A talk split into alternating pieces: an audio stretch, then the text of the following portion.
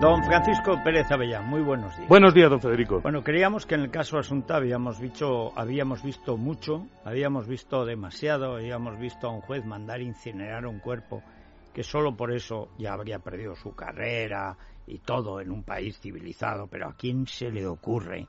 Esto solo se le ocurre a un juez que lleva a la vez el robo del Códice Calistino, el descarrilamiento del AVE en Santiago, la muerte de la niña Asunta y llevará 27.000 cosas más. Si además le cogen gusto al foco, pues tienen que hacerse notar con decisiones extemporáneas, absurdas y además, en este caso, en mi opinión, contrarias radicalmente a la ley y a todo lo que sea la instrucción de un sumario. Porque estamos hablando de la instrucción, de la instrucción. O sea, no se trata de que un eh, juez ya con la sentencia en firme pueda decidir incinerar un cuerpo, porque estamos en la instrucción, averiguando datos para luego imputar o no, llamar testigos, para que luego el otro juez lleve a cabo el juicio como tal.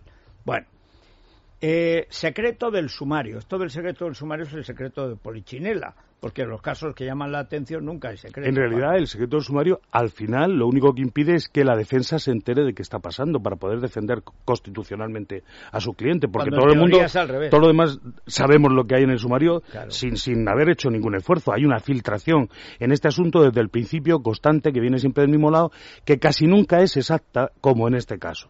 Se han filtrado unas fotografías que las tienen en su poder los investigadores hace muchos meses y que han decidido filtrarlas ahora yo creo que sin permiso del juez, por lo menos sin permiso expreso, sin duda alguna. Unas fotografías que por qué se filtran ahora, con qué condiciones, en color, perfectas, pueden verse en alguna revista española publicada de gran éxito en este momento, con los ojos abiertos, que por cierto en algunas televisiones pixelan el rostro de la niña, que está fallecida, desgraciadamente. el desconocimiento sobre el procedimiento policial y judicial es tan grande entre los supuestos periodistas que nos informan, etcétera, que llevan a cabo este exceso. Es decir, oiga, es que cuando se protege la cara de una niña es para impedir que cuando sea mayor eh, pese sobre ella lo que le ha ocurrido. Esta señorita, esta niña, pequeñita, porque ya era una señorita con 12 años, eh, hay que impedir que en el futuro hubiera podido sufrir, pero es que está fallecida. Eh, por lo cual ya puede usted publicar.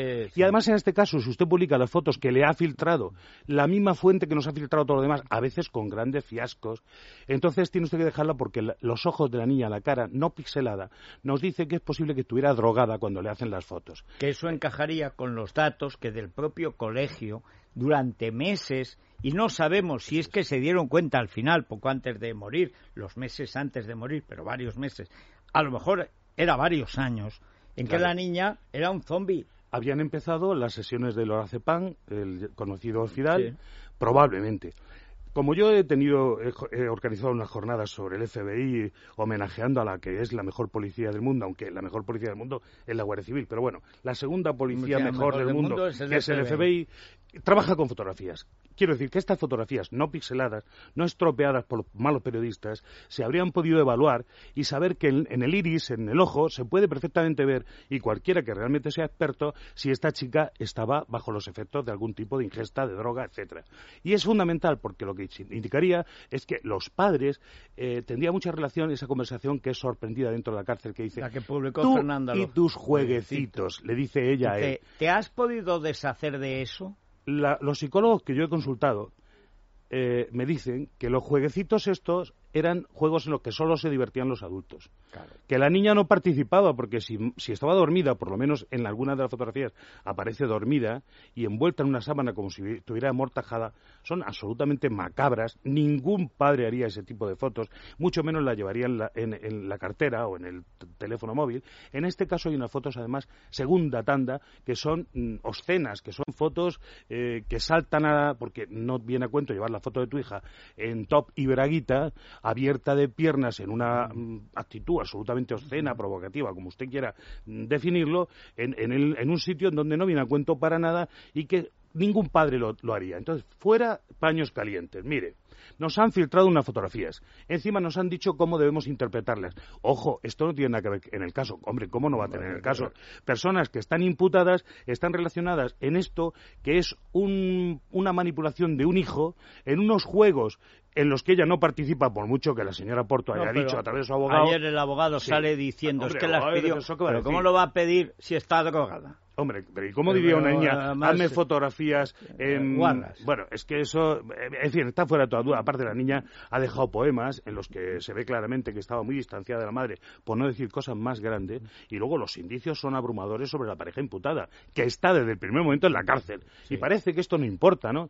Al señor abogado este, que está muy bien y que yo estoy a favor del derecho a la defensa y del derecho a la presunción de inocencia, absolutamente, pero no somos tontos, ¿eh? Oiga, no, y aparte, la metido en la cárcel juez, Hay ¿eh? abogados que se pasan de listos. Y yo creo que además lo de este abogado es una cosa contraproducente. Está destruida la madre. No, no, la que está destruida es la hija que la han matado.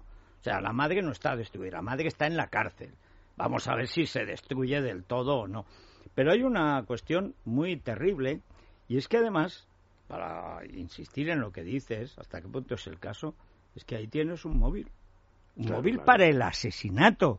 Porque es que además aparte de que el asesinato podía ser la culminación de esa serie de rituales eróticos, sádicos, etcétera, es que además es que la niña podía hablar. Es que a lo mejor la niña iba a denunciar a los padres y por eso la matan. Es que es un móvil absolutamente verosímil, que a la vista de esas fotos ya es el móvil. si yo fuera investigador... ¿eh? Se ha publicado en algún sitio que ella dijo, mi, padre, mi madre me quiere matar.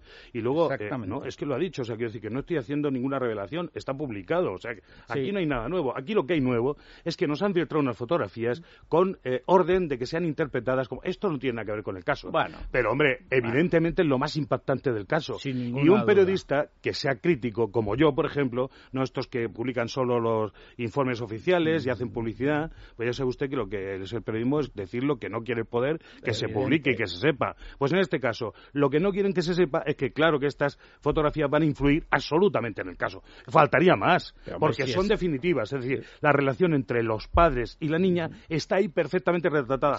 Con pueblas con, pruebas que la segunda policía más importante del mundo, sin ninguna duda, subrayaría, que trabaja solo con fotografía. Es una cosa impresionante. Cuando hay un criminal en serie en Estados Unidos, se mandan las fotos para saber cómo actúa, cuáles son los móviles, cuál es la firma del asesino. Todo. Pues bien, en esta fotografía hay mucho de todo eso. La cosificación de la niña, que un día se compraron para salvar su matrimonio y que se ha convertido en una pesada carga. No, y que ha sido un juguete sexual hasta el momento en que hay que estorba y hay que eliminarla.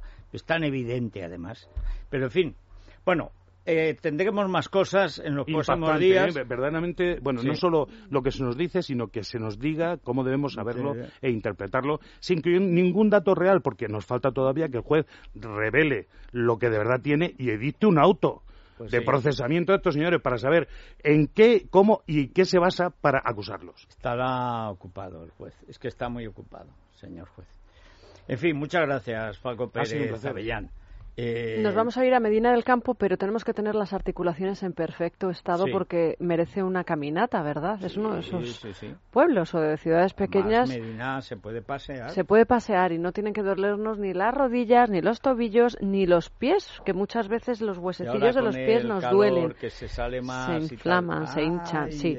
Bueno, pues lo que podemos hacer para que estas artrosis, artritis, etcétera, nos molesten menos es acudir eh, precisamente al Instituto Europeo del, del Dolor Articular, donde nos van a mirar realmente qué es lo que ocurre, si tiene algún tipo de solución o cómo hacer que ese dolor sea más llevadero, que en algunas ocasiones ya, debido a la edad... es una artritis eh, ya grave, pues eso Pero siempre hay una buena medicación, unos buenos especialistas aquí en el Instituto Europeo del Dolor Articular que nos van a decir lo que tenemos que hacer. Pónganse en las mejores manos, llamen al 91 553 7444, lo voy a repetir, 91 553 7444. El Instituto Europeo del Dolor Articular está aquí en Madrid, en la calle General Rodrigo número 13 y son especialistas en el dolor de las articulaciones.